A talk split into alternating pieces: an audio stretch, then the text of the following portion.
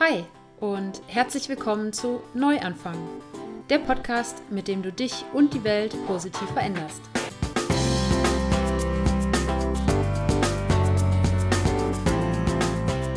Vegane Ernährung, Bewegung, Achtsamkeit, Persönlichkeitsentwicklung und Nachhaltigkeit sind in meinen Augen das Gesamtpaket, um zu einem gesünderen und glücklicheren Menschen zu werden und so jeden Tag die Welt ein bisschen besser zu machen.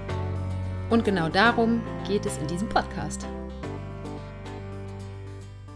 Ich bin Sarah von Happy Planties, dem Online-Magazin, mit dem ich dich zu einem glücklicheren und gesünderen Leben inspirieren möchte. Ganz egal, wo du heute stehst. Und ich freue mich, dass du heute im Neuanfang-Podcast wieder dabei bist.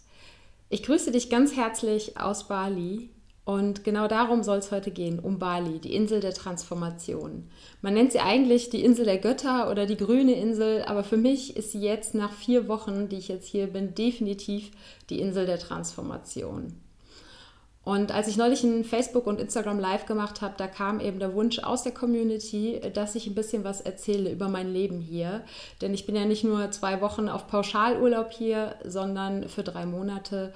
Und da kann ich es verstehen, dass man natürlich neugierig ist. Ich glaube, das wäre ich auch, wie das Leben hier so ist. Und deshalb möchte ich euch heute ein bisschen was davon erzählen. Aber bevor wir reinstarten, äh, gibt es wie immer die Dankbarkeitsminute. Oh, ich lade dich also ganz herzlich ein, dir mit mir gemeinsam kurz ein paar Gedanken darüber zu machen, wofür du dankbar bist. Dankbar dafür, dass es schon in deinem Leben ist, dass es dich erfüllt. Ganz egal, ob es Erlebnisse, Menschen oder Dinge sind. Ganz egal, ob es letztes Jahr war, gestern oder ob es auch in der Zukunft liegt. Denn auch dafür kannst du auch jetzt schon dankbar sein.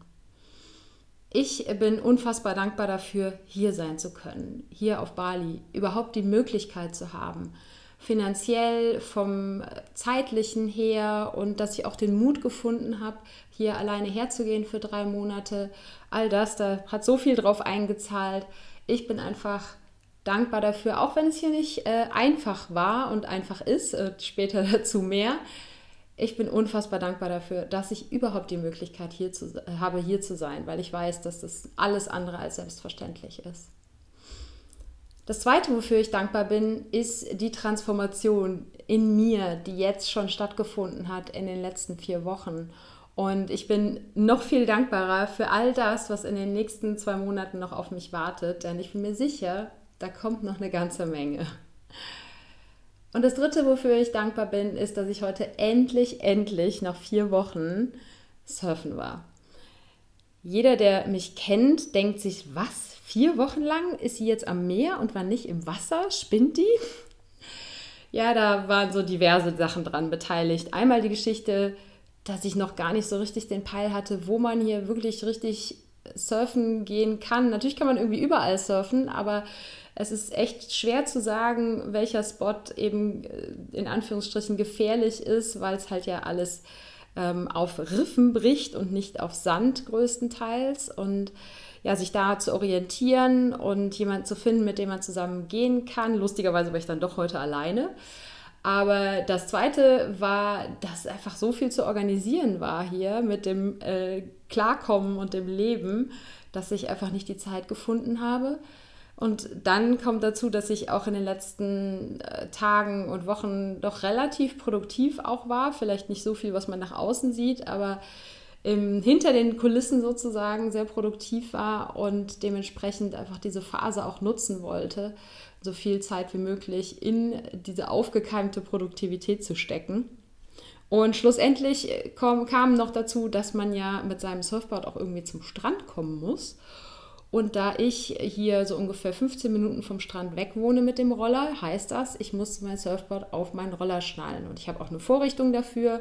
Und das machen auch alle so. Aber ich war noch so unsicher auf dem Roller, auch dazu erzähle ich später noch ein bisschen mehr, dass es eine Weile gebraucht hat, bis ich gesagt habe, jetzt fühle ich mich sicher genug auf dem Ding, um auch mein geliebtes Surfboard mitzunehmen und es nicht gleich irgendwie sofort zu crashen.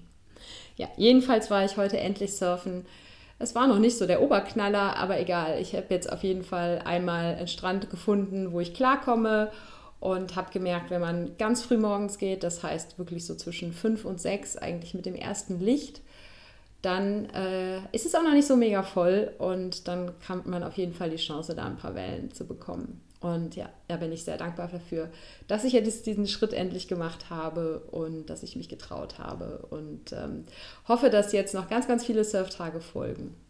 Ja, bevor wir zur inneren Transformation kommen, die ich in den letzten vier Wochen hier schon erlebt habe, kommen wir erstmal zu den Fakten. Also, ich bin jetzt seit dem 8. Januar hier auf Bali und geplant noch bis Ende März. Dann geht es erstmal wieder nach Deutschland, weil mein lieber Papa, viele Grüße, du hörst es ja bestimmt, weil er nämlich 70 wird und da möchte ich natürlich dabei sein. Und ja, die ersten zehn Tage, die habe ich in einem Yoga-Retreat verbracht mit der lieben Wanda Badwal. Mit der gab es letzte Woche auch ein Interview im Podcast. Wenn du das noch nicht gehört hast, dann hör dir das auf jeden Fall mal an. Ich verlinke das auch in den Show Notes. Denn äh, ja, das war eine ganz magische Zeit. Wir waren zehn Frauen, obwohl es auch nicht als Frauen-Retreat geplant war. Aber es hat irgendwie wunderbar gepasst. Es war eine ganz, ganz tolle Gruppe in der es super harmonisch zuging, in der sich alle unterstützt haben und ja, in der einige doch durchaus in diesen zehn Tagen schon eine sehr, sehr große Transformation durchgemacht haben. Und ja, nach dem Yoga-Retreat war ich dann für ein paar Tage in einem Airbnb. Das hatte ich mir schon von Deutschland aus äh, gebucht, damit ich nicht während des Yoga-Retreats hier auf Wohnungssuche gehen muss, sondern bin dann da eben direkt umgezogen und äh, das war bei einer Amerikanerin, die ihr einzelnes Zimmer, was sie da frei hat, per Airbnb vermietet. Und das war auch sehr relativ ruhig gelegen und äh, mit einem süßen kleinen Pool und einem total lieben Hund im Haus. Und ja, es waren äh, fünf schöne Tage, in, was das Haus angeht. Und ansonsten waren diese Tage auf jeden Fall davon geprägt, erstmal klarzukommen auf ja, Canggu. Ich bin im Yoga-Retreat etwas außerhalb von Canggu gewesen. Und ähm, ja, in Canggu muss man sich dann erstmal zurechtfinden, die Orientierung auf die Reihe kriegen. Und ich bin am Anfang halt auch noch nicht Roller gefahren, sondern dann immer Taxi oder mit Gojek. Gojek ist ja so eine, ist eine App, die, damit kann man sich so ziemlich alles bestellen eben auch ein Rollertaxi, ein Autotaxi, man kann sich damit Essen liefern lassen, was weiß ich was alles, eine Massage bestellen, eine Putzhilfe, alles Mögliche. Also gegen Geld kriegt man hier auf Bali alles und Gojek ist aber auch eine relativ preiswerte Variante, das so, als Info am Rande für alle, die, die vielleicht vorhaben, nach Bali zu fliegen. Und ja, da habe ich dann äh, eben, musste ich dann immer mit so einem Rollertaxi äh, nach Canggu in den Ortskern rein, weil Laufen ist hier nicht so wirklich, aber später dazu mehr.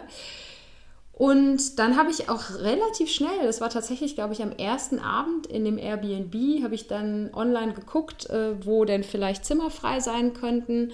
Also der Großteil der Leute lebt hier entweder in Hostels oder äh, Guesthouses, also eben so kleine Hostels und Hotels. Und in Guesthouses sind viele, die auch dort länger als jetzt nur irgendwie ein paar Tage leben. Und dann gibt es die Möglichkeit des Homestays, also bei einer balinesischen Familie unterzukommen, die, wenn sie ein Zimmer extra haben, das vermieten. Das ist meistens, äh, glaube ich, die billigste Variante.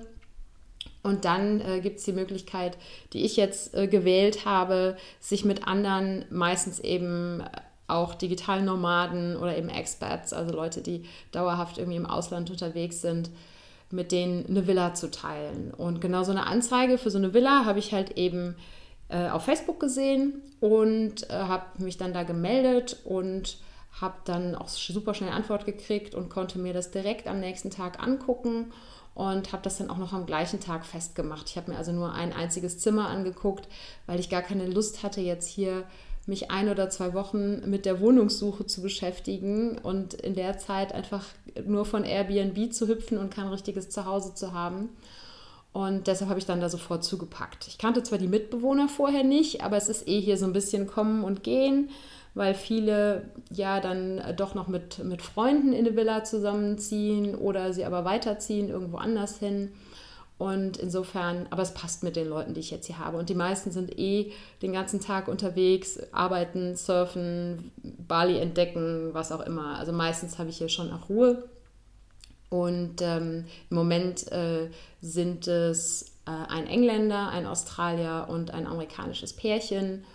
Und am Wochenende, da kommt es dann schon mal dazu, dass man dann irgendwie zusammen hier mit ein paar Leuten äh, ein bisschen was äh, grillt oder was trinkt, auch wenn ich ja äh, beim Grillen nur bedingt dabei bin und beim Trinken ganz raus bin. Aber man lernt auf jeden Fall so auch immer neue Leute kennen. Und wir haben einen kleinen Pool, was natürlich total geil ist, und gucken in die grünen Reisfelder.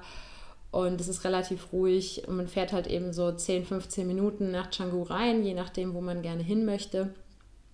Und ähm, ja, jetzt bin ich eigentlich hier ziemlich happy. Und natürlich könnte es irgendwie fancier sein oder es könnte billiger sein, weil es ist nicht so, dass man hier in Bali zu ähm, Mini-Preisen irgendwie lebt. Das Essen ist zwar relativ billig, wenn man essen geht.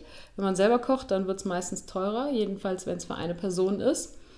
Und ansonsten, ja, zahlt man Mieten, was die Miete angeht, hier tatsächlich ähnlich viel wie vielleicht in, ja, Deutschland, aber in Köln ist es natürlich schwierig und in anderen Großstädten auch, aber ich zahle jetzt hier ungefähr 400 Euro Miete für ein Zimmer mit einem eigenen Bad und natürlich Pool und Reisterrassenaussicht.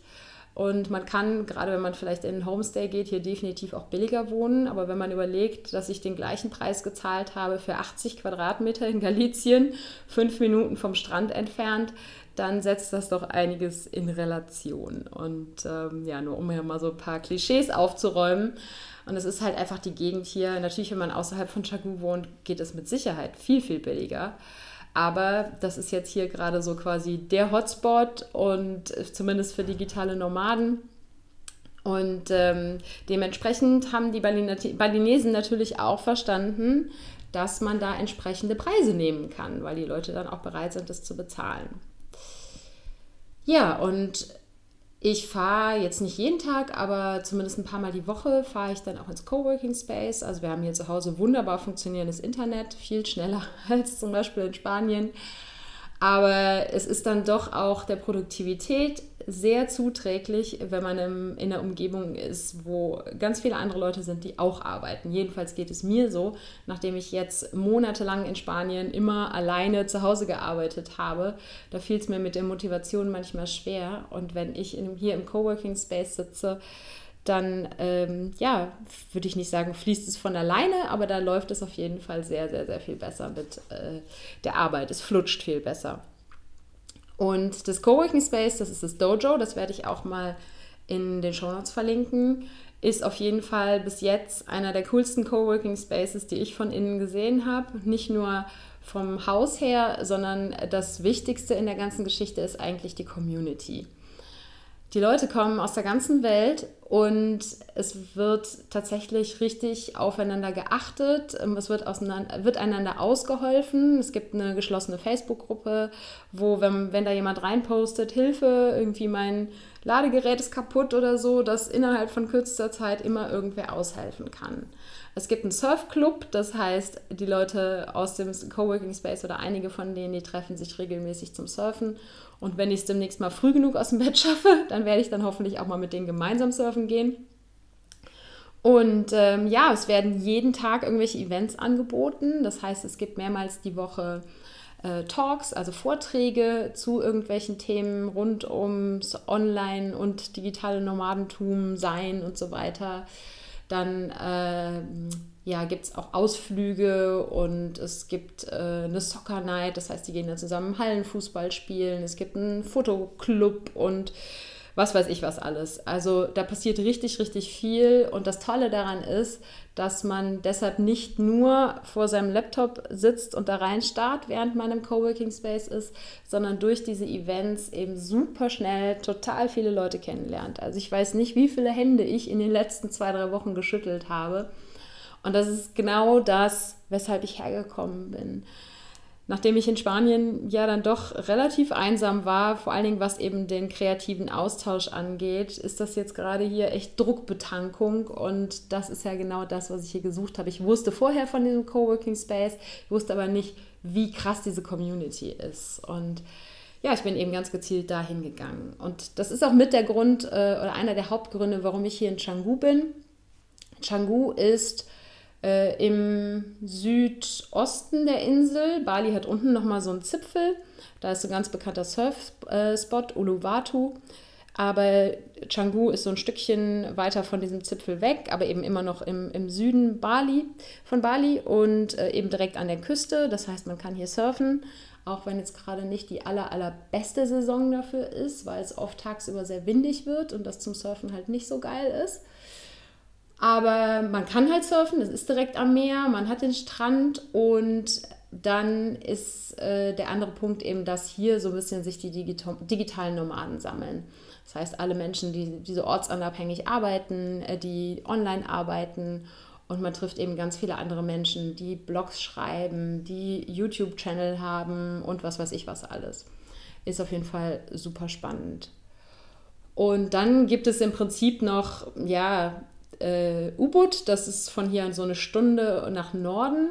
Und in U-Boot ist so mehr die Yoga- und spirituelle Community unterwegs. Ich war bis jetzt einen einzigen Tag mal da und bin da auch direkt ins, äh, ja, ins Herzstück sozusagen geraten, in die Yoga Barn. Das ist so ein riesiges Gelände mit x verschiedenen äh, Yoga-Schalas, wo ich weiß nicht, wie viele Klassen pro Tag angeboten werden. Und ja, es war schon sehr speziell, weil ähm, ja, also da ist Spiritualität, liegt da in der Luft permanent. Aber es ist eben auch, weil so viele Menschen inzwischen nach Bali kommen, so ein Stück weit irgendwie so ein bisschen wie Disneyland. So Disneyland für Yogis, habe ich immer das Gefühl.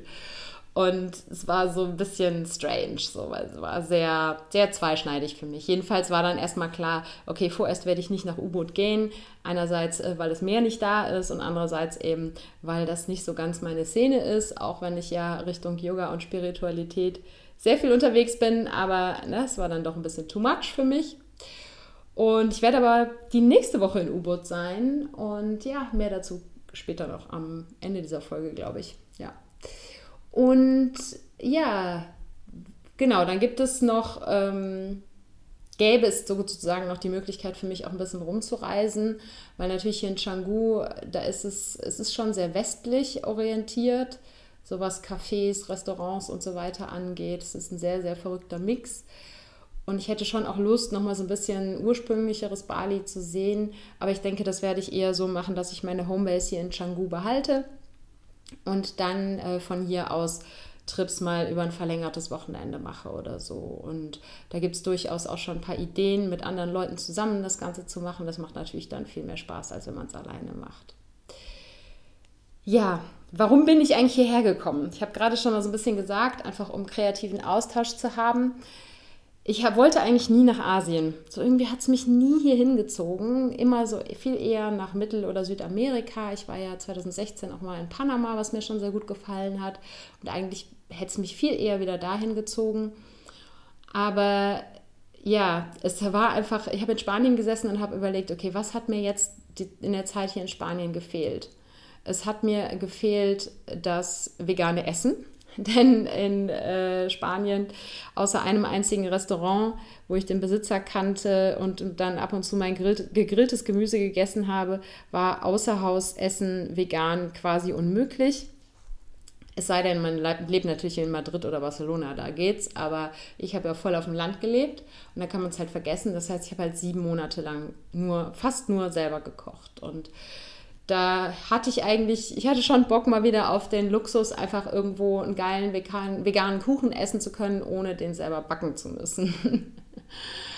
Und dann war die Frage, okay, Yoga will ich auf jeden Fall haben, weil ich war wenn du den Podcast schon länger hörst, dann hast du das vielleicht auch irgendwann mal mitgekriegt. Ich in, bin in Spanien schon auch in einen Yogakurs mal gegangen. Der wurde dort von der örtlichen Gemeinde angeboten. Ich war da mit wahrscheinlich so ungefähr 10, 20 Jahren Abstand die jüngste. Und es war auf jeden Fall auch nicht so ganz mein Stil. Und es war so unschlagbar billig, aber halt nicht so ganz meins. Und ähm, beim Yoga geht es natürlich um die körperliche Praxis, aber für mich eben auch so ein bisschen um Meditation, was da nicht so wirklich gegeben war war und natürlich auch ein bisschen um Community, gleichgesinnte Menschen kennenzulernen. Und das war in Spanien auch nicht so richtig geboten. Und dann, äh, ja, war einfach klar, dass es irgendwas ist, was ein bisschen wärmer sein sollte, weil natürlich äh, ja der Winter weder in Köln noch in Galicien besonders schön ist und besonders angenehm. Und es sollte auch was sein, wo ich zumindest die Möglichkeit habe zu surfen. Ich wusste, dass die Regenzeit jetzt hier in Bali nicht unbedingt die allerbeste Zeit ist zum Surfen, aber ich hatte jetzt auch nicht Lust, irgendwo hinzugehen, wo ich gar nicht surfen kann. Ja, und dann bin ich einfach mit dieser Liste, die ich da hatte, ganz, ganz schnell auf Bali gekommen. Und ja, was dem dann noch entgegen, nicht entgegen, sondern doch entgegengekommen ist, was da mit reingespielt hat, war eben der Fakt, dass ich schon von so vielen Leuten gehört hatte, dass eben Bali auch eine Insel ist, die viel mit einem machen kann, wenn man sich drauf einlässt. Ja, es gibt Leute, die sagen, es liegt daran, dass es eine Vulkaninsel ist. Ich habe auch mit einer Bekannten gesprochen, die meinte, dass sie genau das äh, auf Bali erlebt hat und auch auf Fuerteventura, was ja auch eine Vulkaninsel ist. Und gerade jetzt, hier im Moment auf Bali, ist es ja so, ihr habt sicher davon gehört, dass der Agung, der eine Vulkan hier eben äh, mal so ein bisschen ausgebrochen ist, das war ja im Dezember, glaube ich, da ist ja für eine Weile dann auch der Flughafen gesperrt worden. Davon bekommen wir gar nichts mit, also nicht äußerlich sozusagen, aber hier im ganzen südostasiatischen Bereich brodelt es halt ganz ordentlich unter der Erde. Und ich glaube eigentlich schon, dass das nicht spurlos an uns Menschen vorbeigeht. Und mag natürlich sein, dass das einer der Gründe ist. Aber es gibt auf jeden Fall auch einfach genug Herausforderungen im Außen, die einen dazu zwingen, sich auch innerlich zu transformieren. Und ich habe jetzt hier in Chagu schon ähm, ja eben vieles von dem, was ich gesucht habe, gefunden. Und ein Punkt sind halt eben auch die Leute. Und es ist lustig, dass gerade total viele aus Deutschland auch hier sind, die man so kennt oder die ich teilweise vorher kannte. Äh, die Carmen ist zum Beispiel hier, die habe ich, eine Schweizerin, die habe ich in Hamburg beim Mastermind Day vom Digitalen Nomaden Podcast kennengelernt. Die hat jetzt hier gerade ihre neue Plattform äh, Living the Fearless Truth gelauncht. Die werde ich auch mal in den Shownotes verlinken. Da geht es darum, Ängste abzubauen. Äh, eine super spannende Story. Dann habe ich äh, gestern äh, spontan und äh, zufällig die Maria kennengelernt von Proud to be Sensibelchen, die ist auch gerade hier. Dann habe ich die Biene vom Surfblog See You Soon kennengelernt. Die habe ich einfach auf Instagram angeschrieben. Die war schon häufiger, auch längere Zeit in Bali und mit der war ich jetzt ein paar Mal essen und wir verstehen uns super, super gut. Und in den nächsten Wochen und Monaten kommen dann noch einige andere, die ich von Veranstaltungen kenne, zum Beispiel noch die ähm, Annika vom Avocado Radio. Ich glaube, der Sascha vom Digitalen Nomaden Podcast kommt auch noch und noch ein paar andere. Also ist auf jeden Fall lustig, ist so ein bisschen Klassentreffen hier und äh, macht aber super viel Spaß. Und ähm, ja, jetzt wollte ich aber eigentlich ja erzählen, warum Bali eine Insel der Transformation ist. Mir fiel nur gerade noch ein, dass ich das lustig finde, wer gerade alles da ist. Ich werde die alle mal in den Shownotes verlinken, die ich jetzt genannt habe. Und ja, was denkst du, woran denkst du, wenn du Bali hörst? So, das, äh, das, was ich eingangs schon gesagt habe, man sagt immer, das ist die Insel der Götter. Ich denke, viele denken an Palmen, an Reisfelder, an braungebrannte Surfer. Und ja, klar, das gibt es hier alles, definitiv. Aber es gibt auch noch viel mehr. Also zumindest für mich gibt es viel mehr. Und in diesen vier Wochen, ähm, wär, wenn ich so Bali mit einem Wort beschreiben müsste, dann würde ich wahrscheinlich sagen Herausforderung. Es mag zum Teil daran liegen, dass ich vorher noch nie in Asien war, wobei Leute, die viel in Asien rumgekommen sind, sagen, dass Bali auch nicht Asien ist. Das ist so Asien-Light, weil es eben schon sehr, sehr, sehr viele westliche Einflüsse hat. Es sind extrem viele Australier hier weil für die ist es ein Katzensprung hier rüber. Ich glaube, von Sydney drei Flugstunden oder so. Es ist so in manchen Gegenden Gott sei Dank nicht so ganz krass hier in Canggu, wobei das auch so ein bisschen rüberschwappt. Das ist eher so Seminyak, äh, Kuta, das ist so ein, richtig, ein Stückchen Richtung der Hauptstadt Denpasar. Da ist schon so ein bisschen das Mallorca der, ähm, der Australier und da versuche ich mich natürlich weitestgehend fernzuhalten. Ich habe schon mal den einen oder anderen kleinen Blick quasi in die Gegend geworfen, äh, als ich da mit Freunden essen war, aber das ist definitiv nicht meine Welt. ja, aber Herausforderung aus so vielen verschiedenen Gründen. Und mir ist es wichtig, dass ich jetzt hier eben nicht das oh, Bali, toll, alles ist so super und Smoothie Bowls und Palmen und Reisfelder und Surfen und so weiter. Nur dieses Bild vermittel, weil ja klar, das gibt es hier definitiv, das kann man hier alles haben. Aber es gibt halt auch andere Seiten. Und das ist eben das, was für mich auch die große Herausforderung ausmacht. Diese Gegensätze, die es hier gibt.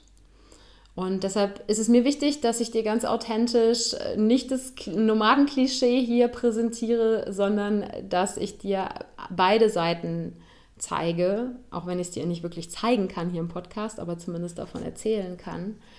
Und dass, ja, das wirklich rüberkommt, dass das hier eben nicht immer alles eitel Sonnenschein ist. Wie gesagt, ich fühle mich unglaublich ähm, blessed. Verdammt, ich spreche gerade so viel Englisch, dass ich, ähm, dass mir die deutschen Worte teilweise nicht einfallen. Äh, ich schätze mich sehr glücklich, dass ich überhaupt die Möglichkeit hier ha habe, hier zu sein. Aber ich möchte eben auch nicht äh, erzählen, was nicht ist. Ne? Und Herausfor äh, Transformation und Herausforderungen, das sind auch Sachen, das ist alles nicht immer easy peasy. Und deshalb möchte ich dir jetzt so meine größten Challenges mal erzählen, ähm, aber auch meine größten Erfolgserlebnisse oder die schönsten Momente. Und ich sehe gerade, dass ich hier schon 25 Minuten quatsche. Ich muss mich ein bisschen ranhalten, damit es nicht so ultra lang wird. Aber ich hoffe, es bleibt trotzdem spannend.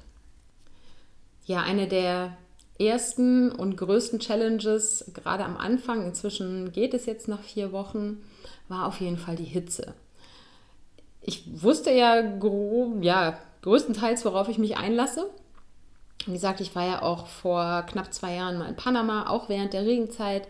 Das war auch sehr, sehr anstrengend von der Hitze her, weil ich glaube, dass mein Körper grundsätzlich zwar Hitze ertragen kann, aber so feuchte Hitze, wie sie hier nun mal herrscht bei Regenzeit, das ist äh, schon anstrengend. Also ich hatte das Gefühl, in Panama war es noch ein bisschen krasser, was die Luftfeuchtigkeit angeht. Aber wenn hier in Bali die Sonne knallt, dann knallt es. Also ich habe letzten Sonntag mich das erste Mal so ordentlich verbrannt äh, da, und ich habe nur im Schatten gesessen. Also es äh, geht hier blitzschnell. Und wenn man nur im Urlaub ist und ab ne, zu ins Meer springt und im Schatten liegt und eine Kokosnuss schlürft, dann ist das immer eine Sache. Wenn man aber gleichzeitig versucht auch zu arbeiten, äh, dann ist die Hitze auf jeden Fall eine Herausforderung, weil dann gerade in der ersten Zeit war wirklich so mein Gehirn irgendwann frittiert und da war nicht mehr so viel mit Denken. Und natürlich gibt es auch überall klimatisierte Räume, aber ich habe auch keine Lust, äh, ständig nur in klimatisierten Räumen zu sitzen, um dann einen Pfefferminzschlag zu kriegen, wenn ich rausgehe.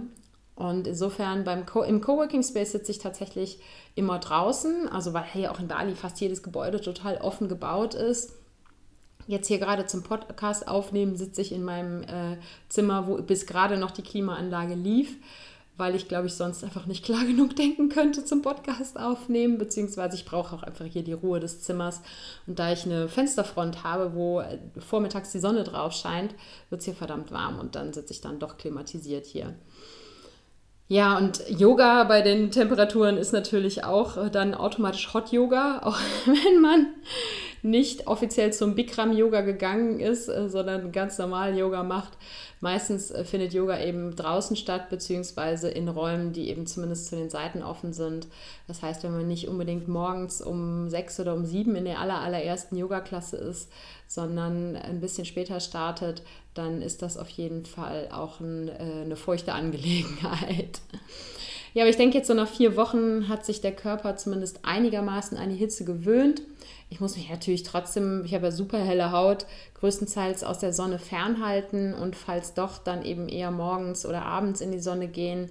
Aber es ist auch, wäre mir in der Sonne auch einfach viel zu krass. Und man muss halt auch sagen, wir haben jetzt eigentlich erst so seit einer Woche relativ regelmäßig auch Sonnenschein. Vorher hat es schon verdammt viel noch geregnet.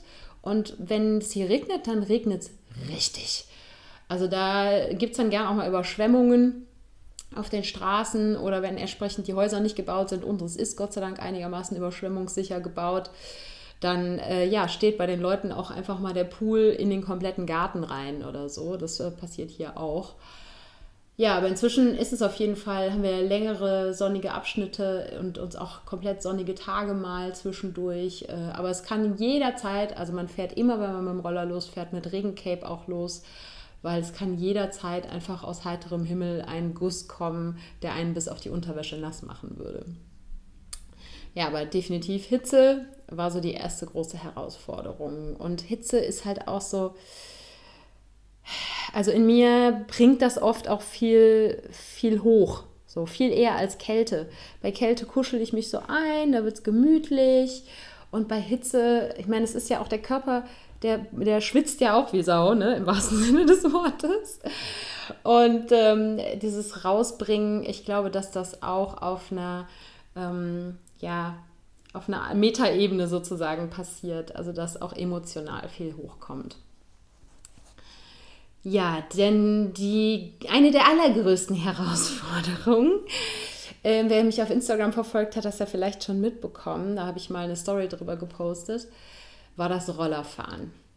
Ich habe ganz mutig, äh, einfach weil ich das vorher gelesen habe, mir in Deutschland einen internationalen Führerschein gemacht, damit ich hier ganz offiziell fahren darf. Nicht, dass irgendjemand sich schon mal dafür interessiert hätte, für diesen internationalen Führerschein hier. Ja, und dachte so, ja klar, dann nimmst du den Roller, du fährst ja auch viel Fahrrad, das wirst du schon hinkriegen, Autofahren kannst du ja auch. Gut, ist halt Linksverkehr, wird man sich schon dran gewöhnen. Ja, und dann ähm, bin ich vom Yoga-Retreat äh, abgeholt worden vom Flughafen und bin mit dem Auto vom Flughafen in das Hotel gebracht worden. Das war so ungefähr eine Stunde, anderthalb Fahrt. Wäre die Straße frei gewesen, wäre es wahrscheinlich eine halbe Stunde gewesen. Und habe diesen Verkehr gesehen und habe gesagt, im Leben steige ich hier nicht auf einen Roller. Vergiss es. No fucking way, sage ich jetzt einfach mal so. Es, war, es ist so verrückt, dieser Verkehr. Es gibt hier keine Verkehrsregeln. Also ganz, ganz, ganz, ganz offiziell gibt es vermutlich welche, aber es hält sich keine Sau dran und es interessiert sich auch keine Sau dafür. Es gibt hier aber auch kein rechts vor links. Wenn es Ampeln gibt, dann sind die größtenteils ausgeschaltet. Ich habe bis jetzt außerhalb von Denpasar, was die Hauptstadt ist, habe ich eine einzige Ampel hier in Canggu gesehen, die tatsächlich auch in Betrieb war und sowas ähnliches wie respektiert wurde. Und ansonsten muss man sich das wirklich so vorstellen. Da gibt es dann Kreuzungen. Da kommen von allen vier Seiten geschätzte 50 bis 100 Roller auf einmal, plus noch ein paar Autos und vielleicht auch noch ein Fahrrad oder ein Eselkarren oder so, weil äh, eine Eselkarren habe ich jetzt noch nicht wirklich viele gesehen. Pferdekutschen, wenn dann, aber nicht so viele, nein. Also in der, in der Mehrzahl sind es tatsächlich die Roller. Die kommen alle von allen Seiten gleichzeitig auf die Kreuzung und es gibt keine Regel, wer zuerst fahren darf. Und das heißt, alle tasten sich halt quasi so ein bisschen vor oder eine Richtung läuft halt. Und äh, wenn, wenn dann aus der anderen Richtung Leute kommen oder abbiegen wollen oder sowas, dann ja, die Balinesen bleiben dann auch eiskalt mit dem Roller mitten zwischen allen Fahrenden auf der Kreuzung stehen. Das mache ich natürlich nicht, sondern ich versuche schon am Rand zu warten, bis ich irgendwo eine Lücke sehe und da durch kann. Und ja, und das habe ich halt eben aus dem Auto rausgesehen und habe gesagt, so im Leben steige ich hier nicht auf den Roller. Und dann habe ich auch noch zwei Freundinnen getroffen, direkt am allerersten Tag hier, zwei Mädels aus Köln.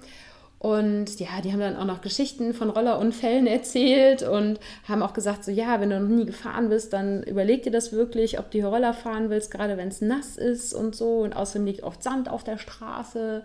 Und ich hatte richtig, richtig Panik davor. Ich kann mich nicht erinnern, wann ich das letzte Mal wirklich so auch, ja, ich würde schon sagen, eine unterschwellige Lebensangst, also Angst um mein Leben hatte gar nicht in irgendwelchen speziellen Situationen, sondern einfach generell vor dieser Herausforderung, auf diesen Roller zu steigen und all das auf einmal zu bewältigen. Noch nie so ein Ding gefahren zu sein, Linksverkehr zu haben und all diese crazy Menschen hier. Man muss sagen, der Umstand, dass es keine Verkehrsregeln gibt, führt dazu, dass zumindest die Einheimischen tatsächlich sehr viel umsichtiger sich im Straßenverkehr verhalten als in Deutschland. Da, wo es Regeln gibt und wo jeder einfach so fährt, wie er will, weil er weiß, er ist im Recht oder glaubt, er ist im Recht und sich dieses Recht auch holen will. Auf Teufel komm raus. Und das gibt es hier halt nicht. Es kommt aber dazu, natürlich dazu, dass da eben auch viele Nicht-Einheimische, genauso wie ich, hier auch Roller fahren und es doch auch einige äh, Jungs gibt, die sich hier mit großen, frisierten, unfassbar lauten Motorrädern auf der Straße produzieren müssen. Und ja, die fahren halt nicht ganz so umsichtig äh, wie die Balinesen. Aber alles in allem ist es wohl so, dass tatsächlich gar nicht so viele Unfälle passieren. Zumindest nicht tagsüber. Es ist vor allen Dingen abends, wenn dann äh, die äh, Touristen betrunken fahren, weil das machen die halt auch alle. Das heißt, abend, gerade abends muss man da auf jeden Fall aufpassen. Also man muss eh ich bin immer super fokussiert beim Rollerfahren, äh, inzwischen schon entspannter auf jeden Fall. Am Anfang war ich mega verkrampft und äh, so auf die Straße und auf alles fokussiert, weil es rennen halt eben auch ständig Hühner, Hunde, Menschen und was weiß ich was auf die Straße. Heute Morgen ähm, stand ich plötzlich mitten in der Kuhherde drinne. Kann halt auch mal passieren.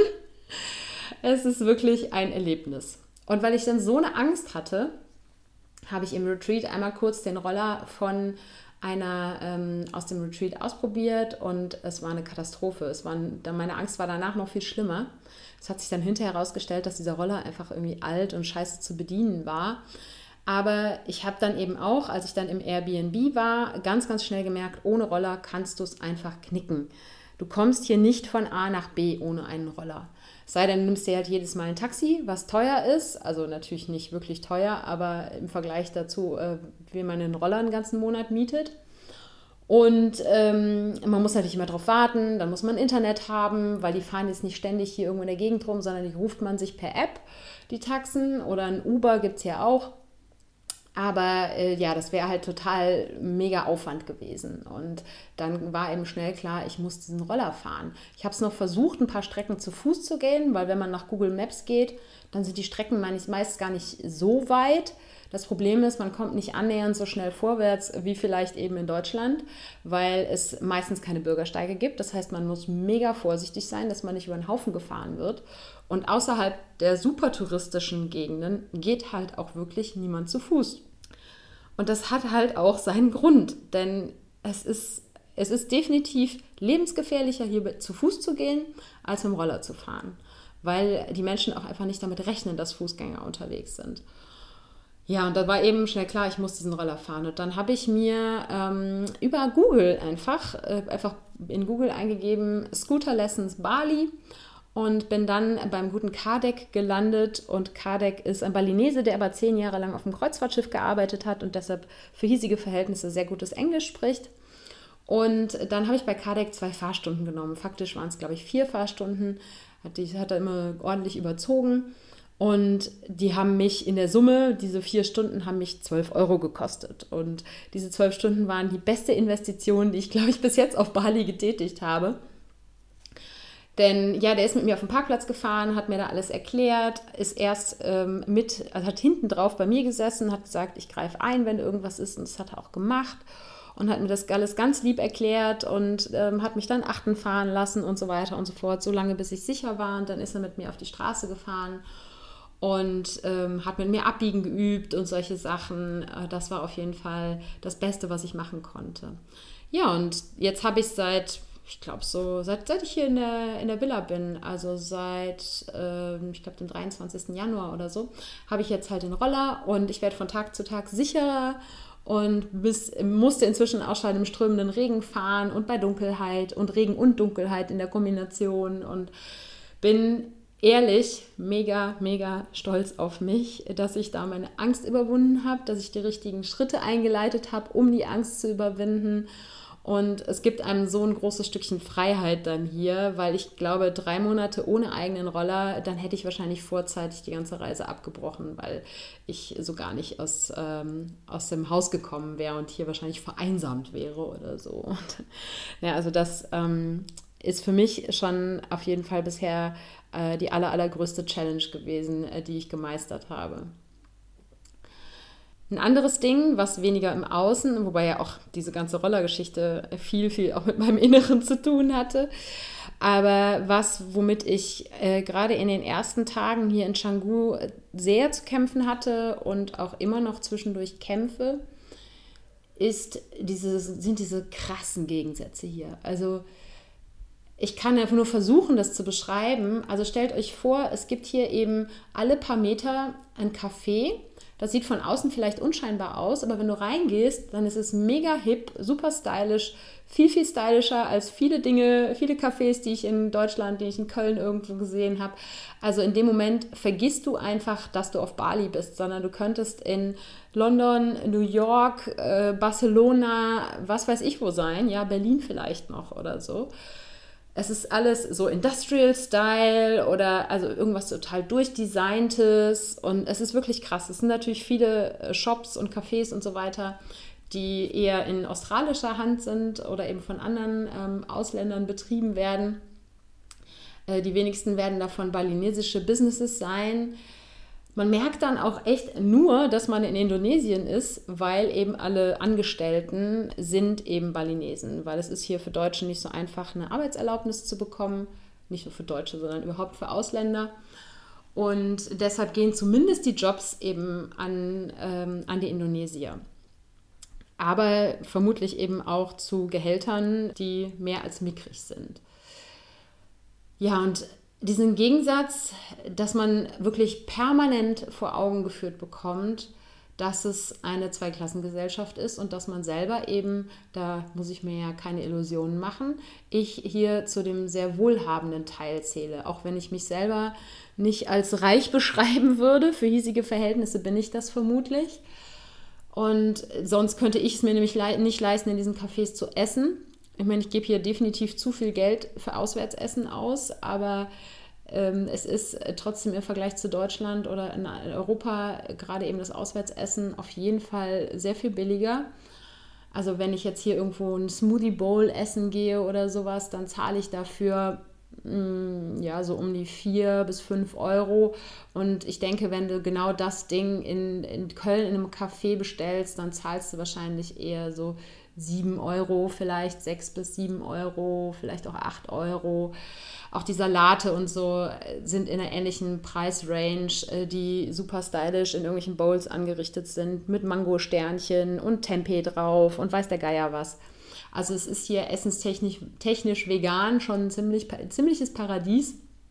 Man kann sich hier auf jeden Fall auch mit Auswärtsessen sehr gesund ernähren und das ist natürlich, wie gesagt, einer der Gründe, warum ich auch hier gelandet bin.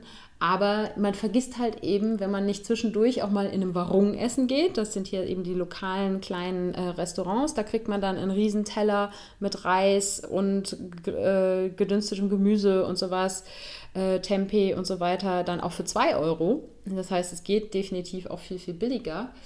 Aber eben, wenn man ab und zu oder häufiger in diesen westlichen Cafés unterwegs ist, dann vergisst man wirklich manchmal, dass man auf Bali ist, beziehungsweise man kriegt eben nonstop vor Augen gehalten, ja, wie sehr hier die westliche Kultur Einfluss nimmt und, und auch, also ich habe mich einfach in den ersten Wochen, ich kann es nicht anders sagen, ich habe mich einfach wie ein Eindringling gefühlt. Und das ist so, glaube ich, so das, was mir am meisten zu schaffen gemacht hat. Dass es hat mir von den Balinesen nie jemand das Gefühl gegeben, hier nicht willkommen zu heißen. Aber ich habe mich hier deplatziert gefühlt, weil ich gemerkt habe, dass ja diese westliche Kultur hier schon so ein bisschen wie ein Bulldozer über diese Insel fährt und teilweise tatsächlich buchstäblich, denn es wird an allen Ecken und Enden gebaut und wenn man mit den Leuten spricht, die schon länger hier sind oder die schon früher mal hier waren, es ist einfach explodiert. Und man merkt es ja auch an der Infrastruktur, an den Straßen. Es ist einfach nicht für so viele Menschen, für so viel Publikumsverkehr gemacht. Es ist einfach so ins Boomen gekommen in den letzten Jahren. Ja, und es, angeblich ist es hier gerade relativ ruhig aufgrund des Vulkanausbruchs im, im Dezember. Bleiben wohl viele Touristen auch weg. Und ich empfinde es trotzdem als voll und eben wirklich wie eine Invasion. Und Teil dieser Invasion zu sein, der ich mir ja zumindest intellektuell eigentlich auch bewusst war, als ich, hier, als ich hier hingegangen bin, ist dann wirklich eben so zu erleben, ist schon krass. Und in Panama zum Beispiel, da hat man solche Sachen eben nicht, diese Annehmlichkeiten, diese westlichen. Da bleibt einem gar nichts anderes übrig, als sich sozusagen auf die lokalen Gegebenheiten einzustellen. Aber dadurch hat man eben auch nicht dieses krasse Eindringlingsgefühl. Und ich habe mit einem ähm, Freund gesprochen, den ich aus dem Surfcamp in Spanien kenne, mit dem ich dort zusammengearbeitet habe. Der lebt jetzt seit zwei Jahren hier auf Bali. Und er, der ist auch schon viel rumgekommen, der hat als Surflehrer auf Fuerteventura in Mexiko gearbeitet und weiß der Geier wo noch überall. Und der sagt, er hat es auf jeden Fall auch noch nie so krass erlebt und so krass empfunden wie auf Bali, dass man diesen Gegensatz eben immer vor Augen hat. Ja, und äh, es gibt hier auf jeden Fall, wenn man zehn Minuten irgendwo mit dem Roller hinfährt oder Viertelstunde, äh, dann kann man auch schon wieder in einer ganz anderen Welt sein. Also eben, wie gesagt, Richtung Seminyak, Kuta, Richtung Denpasar, die Hauptstadt. Da ja, trifft man halt einfach am Abend auch eben die besoffenen Gangs von Australiern. Ich will jetzt nicht die auf den Australiern so rumreiten, aber die sind nun mal zuhauf hier. Das sind mit Sicherheit auch besoffene deutsche Gangs, die da durch die Gegend ziehen. und die Bars unsicher machen. Und ja, es ist auf jeden Fall alles, ähm, ja, es, es nagt teilweise immer noch sehr an mir, dieser, dieser Gegensatz. Und man, man merkt es eben auch, dass, dass, diese, dass diese Welt hier einfach so schnell entstanden ist, weil zum Beispiel es liegt halt super viel Müll in der Gegend rum, weil wir in Deutschland, wir haben Plastik irgendwann, ne, wann war es so, 60er Jahre, 70er war da der große Boom von Plastik, äh, bis eben in die, in die 80er Jahre rein, haben das langsam erlegt über mehrere Jahrzehnte und den, den technischen Fortschritt über so viele Jahrzehnte erlebt. Und Bali ist definitiv ein Ort, der so explodiert ist und auch übers Internet dann so plötzlich so krass eben einfach an die Außenwelt ähm, angedockt worden ist. Also jeder Jugendliche läuft hier mit seinem Smartphone rum. Das ist total normal. Das heißt, die haben alle dieses Fenster zur Welt und sind aber eben, haben diese Entwicklung einfach in so krasser, kurzer Zeit durchgemacht, weil wenn man eben, wie gesagt, mit den Leuten spricht, die schon länger hier sind, ähm, Canggu war noch vor zehn Jahren ein kleines Dorf und jetzt ist es eine riesige Ansammlung von, also mein riesig ist natürlich relativ, es ist immer noch klein, aber es ist einfach eine einzige Ansammlung von Hipster-Cafés. Und das mit dieser Invasion der westlichen Kultur eben auch der Müll gekommen ist, sowohl der Müll, den die Touristen und auch die anderen, die vielleicht länger hier sind, Expats, digitale Nomaden, den die hier produzieren aber auch ja einfach die, den Lebensstandard, den sie sozusagen mitbringen, der hat Bali, glaube ich, so überrollt, dass die einfach überhaupt nicht klarkommen, ja, wie man eben mit Müll umgeht, wie man mit Plastik umgeht. Also Gott sei Dank wächst langsam das Bewusstsein dafür und dass du eben zum Beispiel in vielen Cafés nur Glas, Bambus, Strohhalme oder welche aus Maisstärke bekommst, dass du keine Plastikstrohhalme mehr bekommst und so. Und da gibt es auch Kampagnen und es gibt auch hier, das wird auch von unserem Coworking Space unterstützt, ein Modellprojekt äh, zum Recycling, was dann hoffentlich in den nächsten Jahren auch auf andere Gemeinden übertragen wird. Also da passiert schon viel. Aber man muss sich halt schon so vorstellen, dass eben an den Straßen, wo man oft links und rechts eben so einen Straßengraben hat, wo dann die Kanäle durchlaufen, wo ich auch nicht wissen will, was in dem Wasser alles rumschwimmt. Ja, da ist halt einfach Müll drin und der wird dann manchmal auch rausgefischt. Dann liegen einfach an der Straßen, am Straßenrand halt Müllberge. Der Strand ist mega vermüllt. Äh, Im Wasser beim Surfen schwimmen immer mal wieder Plastiktüten an einem vorbei. Also es ist schon äh, ziemlich traurig auf jeden Fall. Und bin mir eben durchaus bewusst, äh, dass das sozusagen Mitschuld der, der Westler ist, äh, dass, dass das hier so krass geworden ist. Und hätte man jetzt ganz extrem gesagt, die Balinesen ganz in Ruhe gelassen, wäre natürlich Plastik auch irgendwann hier hingekommen. Und äh, das Bewusstsein dafür, dass man Plastik nicht wie ein Bananenblatt einfach in die Ecke schmeißen kann und es vor sich hinrottet, ähm, das hätte halt genauso gefehlt vermutlich, aber natürlich nicht in den Dimensionen, wie es jetzt der Fall ist. Und das ist halt schon eine Seite, die ich sehr, sehr traurig finde und die mich eben sehr, sehr nachdenklich gemacht hat und die mich gerade in den ersten Wochen doch auch sehr, sehr beschäftigt hat. Und wie du vielleicht merkst, so ganz losgelassen hat es mich auch immer noch nicht. Ja, und dann ähm, bin ich ja auch hier hingekommen, um ganz gezielt Kontakt zu finden. Und das hat inzwischen ja auch super funktioniert, dank des Coworking Spaces, dank auch Social Media. Also Social Media tatsächlich mal Social zu nutzen und einfach irgendwelche Leute anzuschreiben, die hier sind, sich mit denen auf ein äh, Abendessen zu treffen. Das hat bis jetzt wunderbar funktioniert. Also da bin ich auf einem sehr, sehr guten Weg. Aber gerade in den ersten äh, Tagen nach dem Yoga-Retreat, wo ich ja auch dann zehn Tage mit zehn Frauen zu, oder ja doch zehn anderen Frauen zusammen war, wenn man Wanda mit einberechnet, äh, ja, dann plötzlich alleine zu sein, war natürlich auch wieder eine Herausforderung. Ich habe das in Spanien ja zu Genüge geübt, mit mir alleine zu sein und bin ja auch ein Mensch, der das grundsätzlich total liebt, mit sich alleine zu sein. Gibt es da eine ganze Podcast-Episode drüber, verlinke ich dir mal in den Show Notes. Ähm, ist ja schon etwas älter, vielleicht hast du die schon gehört.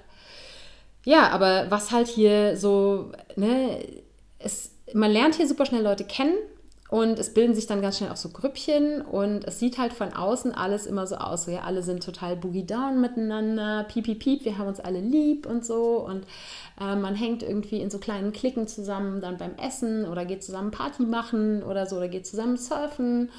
Und natürlich weiß ich, dass alle anderen Menschen äh, ganz genauso wie ich eben auf der Suche nach Verbindung mit anderen Menschen sind. Aber wenn man den, diese Klicken am Anfang sieht und selber noch nicht so da ist, noch nicht so angekommen ist, noch nicht so herausgefunden hat, mit wem man so gerne seine Zeit verbringen möchte, dann ist das natürlich auch eine Challenge. Und das kam einfach dann sehr, sehr viel zusammen und das hat ähm, in mir auf jeden Fall auch viel, viel angestoßen. Und dann gab es äh, genau auch zur selben Zeit dann eben noch den Umstand, dass ich meinen Online-Workshop Dein veganer Neuanfang, den ich ja geplant hatte, dass ich den absagen musste. Und da werde ich in der nächsten Woche noch einen Podcast zu machen. Da will ich jetzt gar nicht irgendwie näher drauf eingehen. Jedenfalls kam ganz, ganz viel zusammen und das hat eben dazu geführt, dass ich tatsächlich zwischendurch gestruggelt habe und überlegt habe, ob ich wirklich diese drei Monate hier auf Bali durchhalte. Aber es hat sich gelohnt, durchzuhalten und es hat sich alles zum Besseren gewendet. Und ich freue mich richtig, richtig auf die Zeit, die mir hier jetzt noch bleibt. Es ist ja noch bis, bis Ende März, sind nicht mehr ganz zwei Monate. Aber die Zeit rennt auf jeden Fall auch super schnell vorbei hier. Es ist, und trotzdem fühlt es sich an, als wenn sie irgendwie lang wie Kaugummi ist. Es ist ein, irgendwie ist hier so ein bisschen ein Riss im Raumzeitkontinuum. ja, aber ich freue mich sehr auf die Zeit. Äh, trotzdem wollte ich einfach diese Challenges mit dir teilen, um, wie gesagt, nicht hier die schöne digitale Nomadenwelt und Blase zu präsentieren, ähm, sondern einfach wirklich zu erzählen, was hier gerade bei mir abgeht. Und ja, was einfach auch Reisen, wenn man es dann alleine macht, ich glaube, das ist nicht nur alleine, sondern auch, wenn man mit, mit anderen Leuten reist, aber wenn man alleine ist, dann vielleicht ganz besonders, was das denn ähm, für Challenges mit sich bringt. Und ich aber auch teilweise einfach ganz gezielt da reingehe, einfach weil ich das Wachstum suche, weil ich lernen möchte, weil ich mich weiterentwickeln möchte. Und das schafft man eben nur, wenn man seine Komfortzone verlässt. Und äh, Bali ist definitiv Komfortzonenerweiterung hoch 10. Ja, aber natürlich ist nicht alles nur Challenge und alles nur anstrengend, sondern es gibt einfach auch unfassbar viele schöne Seiten hier. Und die möchte ich dir jetzt gern zum Abschluss natürlich auch noch mitgeben, damit nicht der Eindruck entsteht, dass ich hier irgendwie wie so ein Trauerkloß in der Ecke sitze. ähm, also das, was mir wirklich von Minute 1, nämlich schon am Flughafen, es ist, glaube ich, der grünste Flughafen, den es gibt. Alles ist begrünt was mir wirklich von Minute eins aufgefallen ist und was mein Herz natürlich äh, wahnsinnig berührt, ist einfach die Natur hier. Es ist so, so grün. Grüne Reisfelder, grüne Palmen. Und ne, es ist einfach dadurch, dass halt Regenzeit ist, ist natürlich auch genug Wasser für alle Pflanzen da. Überall stehen die Frangipani-Bäume, ich glaube auf Deutsch heißen sie Wachsblumenbäume. Das sind diese typischen weiß-gelben Blüten, die man eben ähm, hier aus der Gegend kennt und die man sich so ins Haar stecken kann. ja, und es ist einfach, ähm, also Natur ist schon wunder, wunderschön. Ja, natürlich blutet einem das Herz, wenn man sieht, dass da überall Müll rumliegt. Aber ich glaube ja, der Planet wird uns auf jeden Fall überleben und äh, auch wenn wir weiter Scheiße bauen, ähm, der Planet wird uns auf jeden Fall aushalten äh, und wenn er dann doch kollabiert, dann wird er sich von uns erholen, wenn wir Menschen dann verschwunden sind. naja, ich hoffe nicht, dass es so weit kommt, denn insofern, ich genieße auf jeden Fall die Natur hier. Das Grün macht mich total happy. Also man könnte wirklich auch Bali die Insel der 50 Shades of Green nennen. Das sind mit Sicherheit mehr als 50. Und ähm, das ist wunderschön. Und dann auch, was man ja durchaus auch schon mal gehört hat, die Freundlichkeit der Balinesen ist wirklich umwerfend. Die sind alle so süß. Fast alle lächeln dich an. Klar, auf der Straße gibt es auch schon mal den einen oder anderen, der guckt ein bisschen strange, wenn du ihn anlächelst, aber grundsätzlich, ähm, also ganz, ganz viele Menschen lächeln dich auch auf, einfach auf der Straße an. Die Kinder winken alle und sagen Hello und wenn du in ein Geschäft reinkommst oder so, dann grinsen sie meistens von einem Ohr bis zum anderen und im Restaurant und bedanken sich tausendmal für alles. Und äh, das finde ich, find ich so zauberhaft. Und sie sind auch alle super hilfsbereit und äh, mein Fahrlehrer hat mir auch gesagt, also ich hoffe ja nicht, dass dir irgendwann mal was passiert, aber wenn du hier tatsächlich mal im Graben landest, dann sei dir sicher, die Balinesen lassen dich da auf jeden Fall nicht drin liegen. Und wenn ich hier zum Beispiel meine Wäsche in die Wäscherei bringe, was bei hier ganz normal ist, weil man hier halt einfach keine Waschmaschine zu Hause hat, ja, dann, es war jetzt zum zweiten Mal da und sie fragt dann halt nach dem Namen, damit man dann hinterher auch die Wäsche wieder identifizieren kann. Und als ich beim zweiten Mal wiederkam, da konnte sie sich an meinen Namen erinnern. Das finde ich Wahnsinn. Und das ist mir genauso passiert, als ich war vergangenen Sonntag im Udara, das ist das äh, Hotel, wo das Yoga-Retreat stattgefunden hat, weil es da eine, eine gratis Yoga-Klasse und sozusagen so ein bisschen Eröffnungsparty gab, weil das noch ein sehr, sehr neues Hotel ist. Und äh, all die Angestellten, die haben sich teilweise an meinen Namen erinnert und haben sich mega gefreut, dass ich wieder da bin. Die sind mir um den Hals gefallen. Das war so süß. Ja, da kann man auf jeden Fall eine ganz, ganz, ganz, ganz dicke Scheibe mit von äh, nach Deutschland nehmen, von der Freundlichkeit und der Hilfsbereitschaft der Balinesen. Was ich auch total faszinierend finde, was mich ähm, sehr berührt und inspiriert, ist der Umgang eben mit Spiritualität hier. Ihr, also Bali ist teilweise muslimisch und der vorherrschende Glaube ist aber eine balinesische eigene Form sozusagen des Hinduismus. Jeder hat hier seinen kleinen Haustempel. Es gibt in den traditionellen Häusern, gibt es an allen kritischen Stellen sozusagen, wo potenziell irgendwas passieren könnte, also an der Einfahrt, in der Küche, an der Wasserpumpe, an der Feuerstelle oder so, überall gibt es so einen Mini-Altar, wo dann entsprechend die Götter täglich besänftigt werden. Ich hatte auch die Möglichkeit, bei dem Besitzer des Hotels in seinem Privathaus so ein Blessing, so ein Hausblessing mitzumachen, was dort die Haushälterin wirklich jeden Tag macht. Die kauft dann so kleine Opfergaben, das sind so kleine Schälchen, so 10 mal 10 cm groß. Die liegen hier auch überall auf der Straße an allen möglichen Orten rum, ähm, wo dann Blütenblätter drin sind und immer was zu essen, das heißt ein Keks oder ein Kaugummi oder eine kleine Banane oder so und dann ein paar Räucherstäbchen und das ist halt, äh, sind halt Opfergaben für die Götter. Und ja, diese Opfergaben, die kauft sie oder macht sie selber, wenn sie die Zeit hat. Und dann läuft die wirklich jeden Tag all diese Stationen im Haus ab, sagt dort ihre Gebete auf und hinterlässt eben eine Opfergabe, damit äh, das Haus und seine Bewohner eben zu jeder Zeit geschützt sind. Und ja, und dann gibt es überall Tempel. Also in jeder Nachbarschaft gibt es mindestens ein oder zwei Tempel. Ich war bis jetzt noch in keinem drinne, weil in, man darf nicht in alle irgendwie einfach reinmarschieren. Es gibt natürlich auch Tempel, die man besichtigen kann. Die sind aber oft auch sehr touristisch. Also das steht noch auf der To-Do-Liste. Aber eben auch diese kleinen Haustempel, die man, also man kann jetzt zum Beispiel unserem Nachbarn auf den Haustempel drauf gucken. Es ist dann alles geschmückt und kleine, kleiner Sonnenschirm, damit äh, es der Statue auch nicht zu heiß wird sozusagen. Ich weiß nicht, ob das noch eine tiefere Bewandtnis hat mit den Schirmchen. Aber es sieht natürlich alles total schön aus. Und man sieht auch regelmäßig Leute am Strand sitzen und dort irgendwelche Zeremonien machen und die Glocken schlagen und die Mantren, die sie dann beten, äh, vor sich hin murmeln. Und das finde ich Wahnsinn, weil das hier so krass Bestandteil des Alltags und der, der allgemeinen Kultur ist.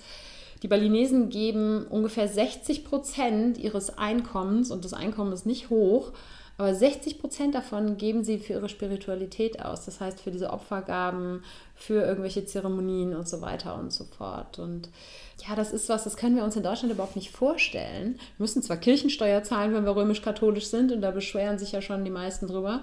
Und was damit geschieht, das ist ja vielleicht auch manchmal ein bisschen zweifelhaft.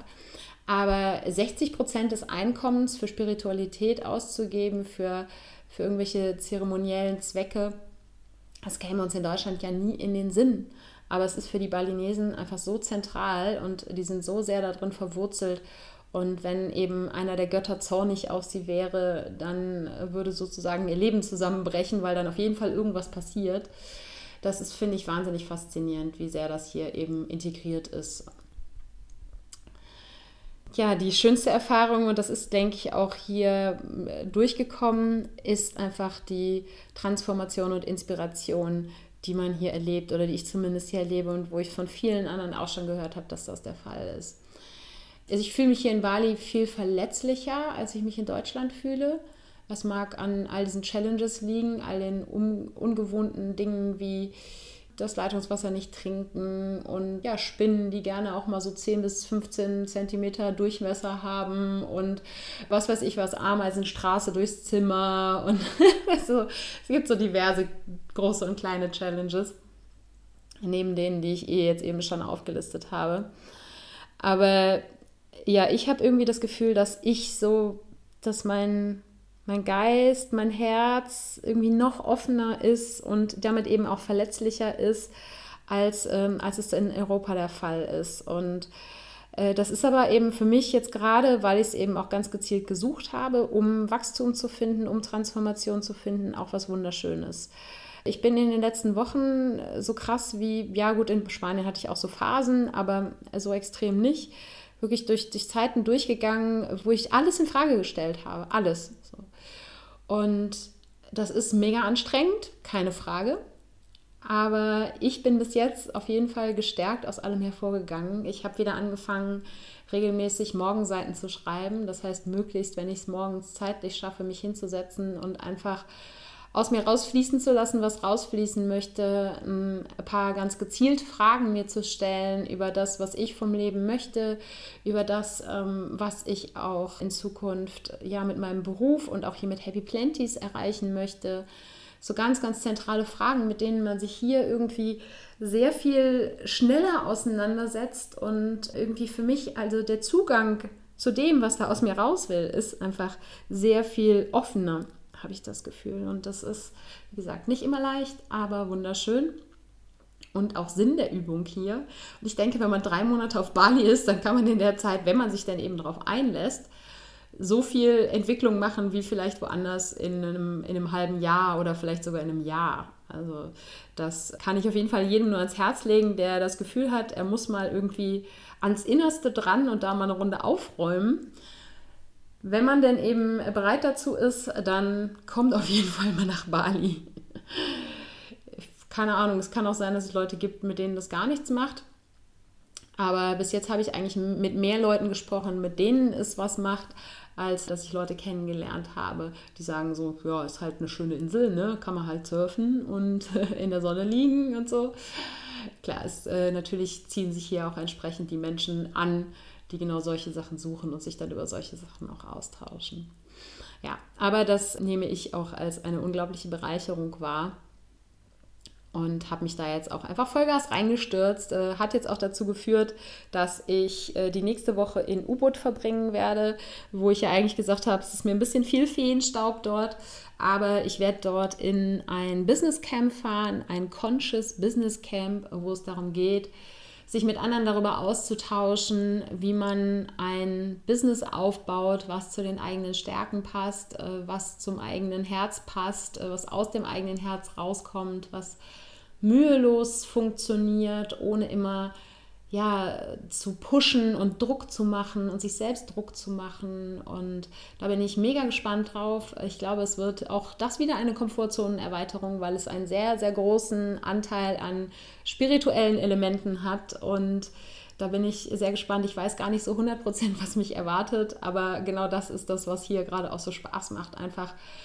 die Gelegenheiten wahrnehmen, die einem das Universum vor die Füße wirft, denn es war einfach zufällig, dass ich darüber gestolpert bin, weil der, mm, der Typ, der das anbietet, eben einen Talk im Dojo gehalten hat, wo ich erst gar nicht hingehen wollte und dann doch dort gelandet bin und zufällig auch ein Platz da frei war und so weiter. Also da einfach danke ans Universum für die Gelegenheiten und ich stürze mich da jetzt einfach Vollgas rein und nehme sozusagen alles an Entwicklungspotenzial mit, was Bali mir vor die Füße wirft ja, werde dann hinterher mal erzählen, was denn so dahinter gesteckt hat und was es mit mir gemacht hat. Und ja, wie gesagt, nächste Woche gibt es dann einen Podcast zum Online-Workshop, den ich absagen musste. Das auf jeden Fall auch Komfortzonenerweiterung. Und schaltet gerne wieder ein dann. Und jetzt mache ich auch mal Schluss, weil ich habe mal wieder eine Stunde gequatscht. Ich hoffe, es war interessant. Ich hoffe, du konntest vielleicht was für dich mitnehmen.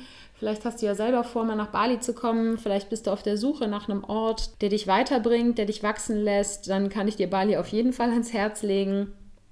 Ich denke, man kann ja auch total schön, gerade wenn man vielleicht nicht irgendwie im Zentrum ist, an irgendwelchen anderen Stränden. Also jetzt hier, das da würde ich nicht sagen in Canggu, dass das so ein Strand ist, wo ich Urlaub machen wollen würde. Also Urlaub in dem Sinne am Strand rumliegen und surfen und so weiter. Da gibt es, glaube ich, schönere Ecken. Aber wenn man irgendwie online arbeitet oder sich einfach auch mal mit sehr vielen inspirierenden Menschen umgeben möchte, dann ist man hier in Canggu auf jeden Fall richtig. Wenn es ähm, um spirituelle Transformation geht, vielleicht eher U-Boot. Und wenn es um Einsamkeit geht, dann fährt man, glaube ich, einfach in den Norden von Bali. Das hoffe ich, kriege ich auch noch irgendwann hin in der Zeit, wo ich noch hier bin. Im Osten soll es auch super schön sein. Da waren die beiden Freundinnen aus Köln von mir, die waren da zum Abschluss noch, bevor sie wieder abgereist sind. Und ja, es gibt auf jeden Fall hier auf sehr, sehr engem Raum sehr, sehr viel zu entdecken, sehr viele verschiedene Welten. Wie gesagt, zehn Minuten Rollerfahren von einer Welt in die nächste. Und man kann auch, glaube ich, so größtenteils alles hier irgendwie mit dem Roller erledigen, auch wenn natürlich die längeren Strecken mit Sicherheit nicht ohne sind. Ich bin mal gespannt. Am Sonntag nach U-Boot wird es dann mit dem Roller gehen. Das ist das erste Mal, dass ich dann nicht nur ähm, 20 Minuten fahre, sondern eine Stunde werde ich wahrscheinlich unterwegs sein oder in meinem Tempo wahrscheinlich eher anderthalb Stunden. ja, aber ich gehe einfach mal davon aus, dass das alles klappen wird. Und wie gesagt, ich halte euch auf dem Laufenden. Permanent auf dem Laufenden bleiben äh, kannst du am besten, wenn du mir auf Instagram folgst. Auf Facebook gibt es auch immer mal wieder was, aber am konstantesten bin ich auf jeden Fall auf Instagram dabei mit Updates hier aus Bali und Gedanken zu den Herausforderungen, die ich hier zu meistern habe und die schönen Dinge, die mir hier begegnen. Du findest mich überall dort unter @happyplanties. Und ich habe jetzt auch beschlossen, dass es in der Happy Planties Community werde ich dir auch in den Shownotes verlinken, findest du aber auch über die Facebook-Seite von Happy Planties oder unter dem Link www.happyplanties.de slash Familie oder auch eben als Link auf der, auf der Webseite gibt es auch einfach oben im Menü. In der Facebook-Gruppe wird es jetzt ab und zu mal so einen Blick hinter die Kulissen geben, äh, wenn ich hier Podcast aufnehme oder wenn ich ja irgendwelche Leute treffe, interviewe oder so weiter und so weiter. Das wird es auf jeden Fall häufiger in der Facebook-Gruppe geben in der Community. Wenn du Lust hast, da reinzukommen, freue ich mich, äh, dich dort begrüßen zu dürfen.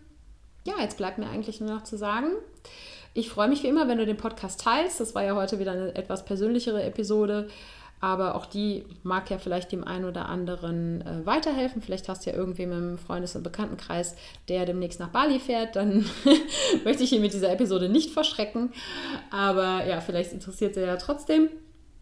Und ich freue mich, wenn du den Podcast empfiehlst und gerne auch bewertest auf iTunes, äh, dort eine kleine Rezension äh, schreibst. Das hilft, dass der Podcast von noch mehr Menschen gesehen, gehört wird und dass ja, ich noch hoffentlich mehr Menschen Mut machen kann, ihre Komfortzone zu erweitern und Neuanfänge zu wagen, ganz egal, ob es dabei um sowas geht wie alleine zu reisen oder eben in eine vegane Ernährung reinzustarten das sind ja alles Neuanfänge, die mit Sicherheit nicht einfach sind. Und da freue ich mich, wenn ich Mut machen kann. Jetzt noch kurz der Hinweis auf die Show Notes. Die findest du unter www.happyplanties.de slash Episode 060, denn das ist heute die 60. Episode vom Neuanfang Podcast. Und ich freue mich, wenn du da vorbeischaust. Vielleicht hast du Lust, dort auch einen Kommentar zu hinterlassen, wie dir die Episode gefallen hat, ob du was für dich mitnehmen konntest, trotz der persönlichen Episode. Und das kannst du natürlich auch super gerne auf Instagram und Facebook machen. Da gibt es ja immer jeweils einen Post zu der Podcast-Episode, ein wunderschönes Bild von Bali. Schau es dir an und hinterlass mir einen Kommentar. Ich freue mich auf dein Feedback. Und jetzt aber wirklich Schluss. Ich ähm, schicke dir wunderschön sonnige und grüne Grüße aus Bali.